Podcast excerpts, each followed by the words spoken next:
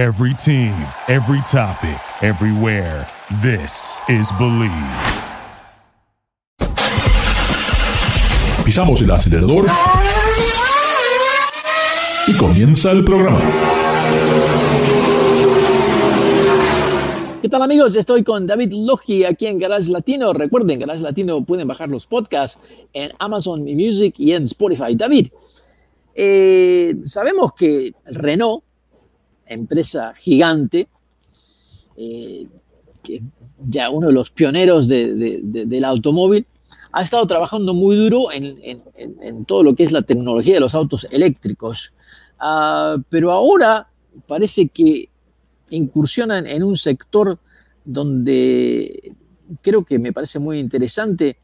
Eh, a ver, ¿cómo el acceder? Sabemos que los autos eléctricos, eh, en caso de incendio, son unos incendios tremendos por las altas temperaturas, los materiales, los químicos que tienen las baterías, algo que es muy difícil de, apagar y que incluso hay muchísimos bomberos que no están entrenados para poder este, extinguir el fuego de esos autos eléctricos. Pero ¿qué es lo que está haciendo Renault ahora en este momento con eso? Bueno, le ponen un ID, ¿verdad? Le están poniendo un ID en el parabrisas. Mira, está, eh, todo esto que tú dijiste está muy bien. El detalle es de que también, eh, bueno, eh, el, peligro primordial de un auto eléctrico son los altos voltajes a los que está operando su sistema, sus sistemas, porque pues las baterías son grandes, entonces es de alto voltaje. Dice que, quiero aclarar, cuando hablamos de alto voltaje estamos hablando de 350, 400, 460 voltios, depende de los fabricantes, pero estamos hablando de realmente algo que definitivamente nadie podría sobrevivir. Exacto, entonces no es solamente el, problema de, lo que está pasando con las baterías, de que se incendian, como está pasando eh, tristemente el caso del Chevrolet Bolt con la batería de LG Chem, que está, pues, eh, eh, es ha, sido un desastre para, para Chevrolet y a mí me da mucha tristeza porque el Chevrolet Bolt es un auto que realmente a mí sí me agrada. Y si no fuera por todo esto, pues yo, yo habría buscado la manera de tener uno. Pero bueno, vamos a dejar eso a un lado. El detalle es que los autos eléctricos, eh, por, los voltajes y todo, por ejemplo, si hay una colisión y queda la carrocería completamente eh, doblada por el, o deforme por, el, impacto, pues muchas veces, bueno, es, muy común en los autos normales que les meten lo que son este, los the jaws of life, los, eh, los rescatistas, que le, que le cortan el techo, le cortan los postes del, del parabrisas, los postes centrales, etcétera, cortan de diferentes eh, partes del vehículo para liberar a los ocupantes atrapados. El pequeño detalle es de que los autos eléctricos, por los voltajes que tienen, esa, eh, esa medida puede ser peligrosa. Sí, Entonces, Renault, para ayudar a los rescatistas, en el, en el eh, auto Megan e-Tech eléctrico está eh, puso un código QR en el parabrisas, el cual los rescatistas pueden escanear y les va a decir la, con, con detalle la estructura del auto, te la describe. Y además te va a decir los puntos donde es seguro cortar el vehículo en caso de que quede completamente deforme para liberar a sus eh, ocupantes atrapados. Entonces, eso es un esfuerzo muy bueno. Yo estoy seguro que esta innovación de Renault, después los demás fabricantes la van a, la van a adoptar. Porque es para salvar vidas humanas. Entonces, eso me, parece genial. más que adoptarlo, creo que tendría que ser casi como una ley de que todos estos vehículos tuvieran esta información, porque es algo tremendamente crítico y, y bueno, es interesante esto, a medida que el mercado se va ajustando a lo que es el auto eléctrico, comienzan a salir un montón de, problemas los cuales nadie había pensado antes, ¿no? O sea, hay un dicho o una máxima que, dice lo siguiente: nuevas soluciones crean nuevos problemas. Sí, correctamente, correctamente. Esto de, del alto voltaje realmente es algo que, es muy preocupante. Lo hemos visto en la Fórmula 1 casualmente, en, no en el último Gran Premio, pero en el primer Gran Premio anterior. Este, donde uno de los autos se detuvo y, vino uno de los rescatistas y lo primero que hizo es poner una manta para protegerse él mismo entre el automóvil y la electricidad, porque no sabían eh, qué es lo que falló, puede haber un cortocircuito y solamente el tocar el automóvil quiere decir que, quede electrocutado. O sea, hay un montón de cosas muy interesantes de las cuales eh, vamos a tener que resolver todos estos problemas, pero me imagino de que en este momento el choque con un auto eléctrico eh, tiene esa adición de, peligro que es el poder quedar electrocutado o que alguien que lo quiera ayudar a uno sea electrocutado. Sí, por eso ya te dicen dónde, en qué puntos puedes llegar con, los rescatistas a cortar la carrocería. Pero tiene más innovaciones este auto. por ejemplo, eh, tiene em, este, estoy leyendo mis, mis, propios apuntes y mi letra es espantosa. Disculpen, lectores. Digo, este, espectadores, mi letra es espantosa. No sé cómo. Bueno, también, también dentro de. Y, no, no, sé técnicamente qué es lo que hicieron diferente, pero para este Renault Megane ah, se sabe que por lo general ya se tiene un promedio de tiempo de que el, el, tiempo promedio que se necesita para apagar el incendio de un auto eléctrico, que estamos hablando casi de dos horas. Y no sé los miles de galones de autos. Eh, la parte técnica que no sé con este Megan es de que parece que podrían, eh, de alguna manera, con este nuevo sistema, podrían eliminar el fuego en solamente cinco minutos. Exacto. Tiene eh, lo que es un acceso especial a la batería que permite que los rescatistas puedan apagar los fuegos en, en, cinco minutos versus de una a tres horas. Y además, tiene un eh, interruptor, un switch eh, debajo del asiento trasero que desconecta la batería. Entonces, eso también está muy bien. Entonces, esas medidas que yo eh, pienso que son absolutamente geniales, Renault las desarrolló en, en conjunto con bomberos en Francia, pero me parece que es algo que los demás fabricantes van a ir adoptando, porque eso le va a ayudar muchísimo a los rescatistas. Sí, Porque ahorita, desgraciadamente, los, eh, los, autos eléctricos es una tecnología que apenas está siendo implementada y para los rescatistas es tierra incógnita, porque no se sabe exactamente qué esperar y esto va, va a darles eh, pues algunas, algunos lineamientos. Y más que nada, eh, el beneficio es de que va a ahorrar tiempo para rescatar a las personas y en un accidente el tiempo es eh, pues es debido a muerte para rescatar a, una víctima de un accidente. Totalmente, totalmente, algo muy muy muy interesante. Y otra vez yo espero que esto se convierta en algún tipo de ley, algún tipo de mandato de que todos los vehículos eh, eléctricos tengan este este tipo de información que sea de acceso inmediato para, para los sistemas de bomberos, rescatistas y más que de alguna manera creo que cualquier persona tuviera acceso, porque más de una vez ha sucedido que es un transeúnte o es, otro, es otra persona que llega primero al incidente, ¿verdad? Antes de que lleguen los bomberos, antes de que llegue la policía.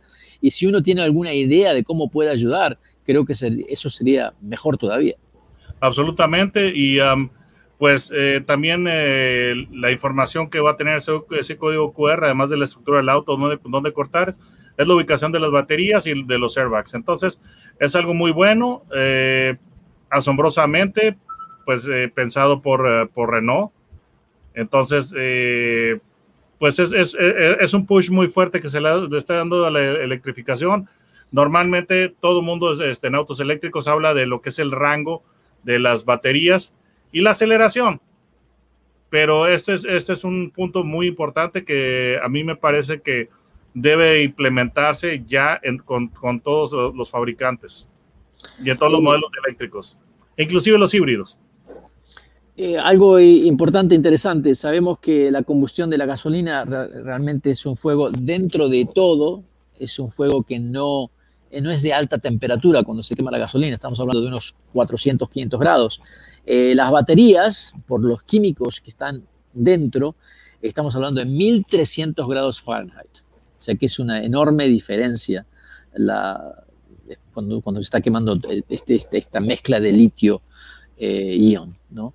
Eh, el, último fuego de, un auto Tesla llevo cuatro horas y 30 mil galones de agua. ¿No te parece que los fabricantes tendrían que ser responsables por el desperdicio del agua? Absolutamente, y más que nada, por ejemplo, eh, en la región del país donde yo vivo, estamos en sequía. Sí. Entonces aquí eh, sí es un problema, decir, voy a ponerle 120 mil litros de agua para apagar un incendio. Eso, eso ya, es, ya es criminal. Para Eh, el resto del de, de un país- carro, de un carro, no, no un Exacto. incendio, de, de solamente un carro. Exacto, entonces eh, aquí eh, en, en esta parte del país donde yo vivo tenemos eh, una escasez muy grave de agua porque no han habido lluvias. Eh, el- la, la historia es diferente en el centro y sur del país que ahí hay inundaciones, aquí en- desgraciadamente estamos en sequía, entonces sí, voy a pagar un auto con 120 mil litros de agua y hay muchos autos eléctricos aquí en, en esta parte porque eh, la parte del país donde yo vivo es de, de las partes más ricas de México. De hecho, el, el- el Beverly Hills de, de México está en la ciudad donde yo vivo, entonces hay mucho auto eléctrico. Pero hay, hay mucho auto eléctrico, hay mucho dinero y hay escasez de agua. No es una buena combinación. Ah, algo que quiero poner como una semillita, David, que tenemos que investigar, porque he visto varios reportes, pero realmente me gustaría sumar todos estos reportes y hacer un segmento que tenga un poquito más de, de lógica y tal vez veracidad de, de- de poder comprobar lo que se habla, pero parece que también hay un problema con la radiación de las baterías que pueden afectar a los seres humanos. Oh, sí, sí, sí, sí, sí. Ahora que lo, que lo mencionas es muy, muy cierto. Hay, hay que ver eso, ¿verdad? Porque Creo que es algo que ustedes tenemos recuerdan, Pero no recuerdan, solamente eso, aparte que ahora estamos hablando de que, y disculpa que te interrumpa, pero también estamos hablando de otra cosa más. Ahora los autos, ya como es el Lucid, por ejemplo, que ya tienen dos, mínimo dos modems adentro para la interconectividad con el Internet y ya están 5G. preparando para el 5G. O sea, estás sentado dentro de un habitáculo rodeado de metal con alta radiación viniendo desde abajo del vehículo y con ondas ¿ah? de Wi-Fi que atraviesan tu cuerpo. ¿Esto puede ser peligroso o no? ¿Quién tiene la respuesta? ¿Por qué no se habla de esto, David? Tenemos que investigarlo. sí, absolutamente. Y, sí puede, sí, definitivamente tiene, tiene sus riesgos, estoy de acuerdo. Y, el detalle es ese de que la gente todavía no se está, no lo está hablando mucho porque no, hace, no se ha implementado en full lo que es el 5G y lo que es el, uh, IoT, que es el the Internet of Things. Pero eso cada vez está haciendo más, eh, tiene más, mayor difusión, mayor, eh, mayor eh, ¿cómo te diré? Popularidad. Entonces sí se va a convertir en, en un, en un issue potencial y pronto. Ahorita estamos en, en, en las etapas iniciales de esta, de esta situación, pero en un par de años ya no va a ser, ya, ya no va a ser algo tan, tan, uh, tan para tomarse tan, uh, tan a, la, a, la, ligera. Sí, sí, sí, yo creo que sí, yo creo que es, es, interesante. Lo que le llaman es el EMF radiation y la verdad que es, es Extreme uh, Low Frequency, creo que le llaman, o Extreme Medium Frequency. Pero se sabe que puede causar ciertas, ciertos, ciertos efectos en, en, en, en, una persona. Pero bueno, por eso digo, es algo que tenemos que investigar para ver si realmente esto es un caso grave o no, eh, el exponernos a, a, esta, a esta radiación. Mira, Ricardo, tú, tú recuerdas que cuando este, salieron los, los, celulares, que se estaba hablando de que simplemente por acercártelo al oído le estaba dando una, una cantidad no saludable de radiación al cerebro. Entonces, eh, y eso estaba pero eso está, era hablando. Pero eso está comprobado que realmente afecta a los niños. Hay suficientes reportes de que se sabe que esto es muy malo para los niños mientras están desarrollando el cerebro. Uh -huh. Los nuestros ya están fritos ya de hace muchos años, por eso que estamos hablando. sí, pero definitivamente sí es un tema que se tiene que ver y um, tendrá que haber medidas eh, de lo que es uh, para contrarrestar todo ese tipo de cosas. Entonces, qué bueno que lo mencionas, hay, hay, que, hay que investigarlo, absolutamente. Sí, porque aparte que eh, toda esta radiación al estar rodeado por metal, entonces creo que puede hacerse de alguna manera algo que es, ¿cómo le llaman? Conductivo, o sea, estamos dentro de una celda ¿ah? de metal. Bueno, con esta radiación. Sugiero, sugiero lo siguiente, eh, vamos a tener una, una, Hay que investigarlo. Sí, vamos a tener una, una reunión en octubre hablando con eh, gente de eh, un, un, una marca de cierto vehículo eléctrico. La tenemos esa reunión en octubre, si mal no recuerdo, Ricardo. Sí. Entonces, este, tenemos que preguntarles a ellos ese punto. Y yo creo que va a ser la, va a ser la, la gente interesante para, para preguntarles. O sacar, sacar ese, ese issue um, a flote. Amigos, amigas, estamos en Garage Latino como lo hacemos todas las semanas. Eh, lamentablemente ya se nos está acabando el tiempo, pero tenemos unas buenas noticias. O sea que hemos, hemos recuperado el Facebook, que nos habían yes. saboteado, nos habían hackeado. Excelente. Que, eh, en estas semanas, en estas próximas semanas, vamos a, eh, a, poner un plan de acción para poder reactivar a todos nuestros amigos. Muchísimas gracias, Jairo. Tú eres el primero que nos, que nos este, mandas un mensaje nuevamente. Te agradecemos un montón, Jairo, por estar presente como lo haces siempre. Eh, seguro que vamos a empezar a ver a todos los amigos que nos seguían eh, a través de toda, todo Estados Unidos y Latinoamérica. Así que eso nos pone muy, muy contentos y vamos a, comenzar nuevamente con, uh, no sé, no sé cómo explicarle porque ha sido una situación difícil estos últimos meses el, el, no poder expresarnos con todos ustedes, el tener el contacto, pero finalmente se ha solucionado, así que estamos muy contentos. Gracias, David. Maravilloso, absolutamente muy buena noticia. Digo, es una de esas eh, sorpresas, la cereza en el pastel después de Garage Latino. Digo, Ricardo, no, no Ricardo, pues eh, no, no me hasta en este momento me estoy enterando y es una excelente noticia. Yeah. Y pues Jairo, gracias eh, por estar con nosotros, te lo agradecemos mucho, amigo. Y también, pues, eh, saludos a mi amigo Roberto Zaragoza, que es de los, eh, eh, de los espectadores más fieles de Garage Latino. Entonces, mucho gusto a mi amigo Roberto Zaragoza. Y pues, eh, qué bueno que, vamos a, que ya te, este, recuperamos esta página. Entonces, amigos, esperen muchas noticias, muchas cosas buenas de Garage Latino.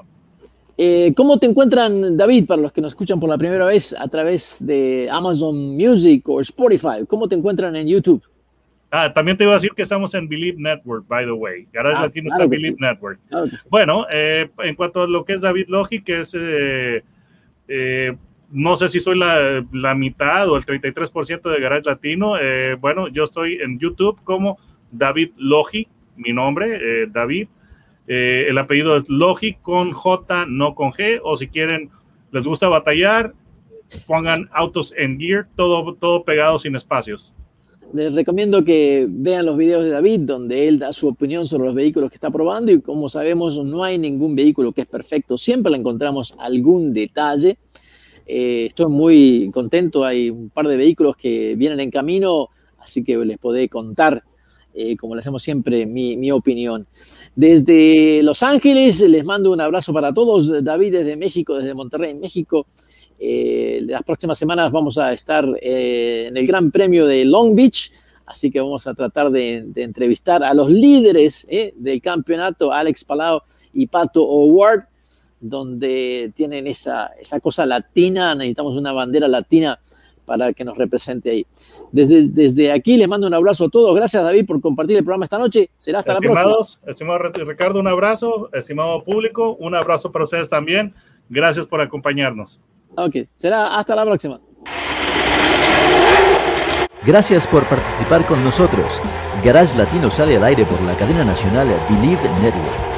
Visita la página garagelatino.com, dale un like a Facebook de Garage Latino y envía tus comentarios. Garage Latino está disponible en iHeartRadio, TuneIn, Stitcher, iTunes, Luminary y por supuesto Spotify. Así que baja el podcast y compártelo con tus amigos. Hasta la próxima. Thank you for listening to Believe. You can show support to your host by subscribing to the show and giving us a five star rating on your preferred platform. Check us out at Believe.com and search for B L E A V on YouTube.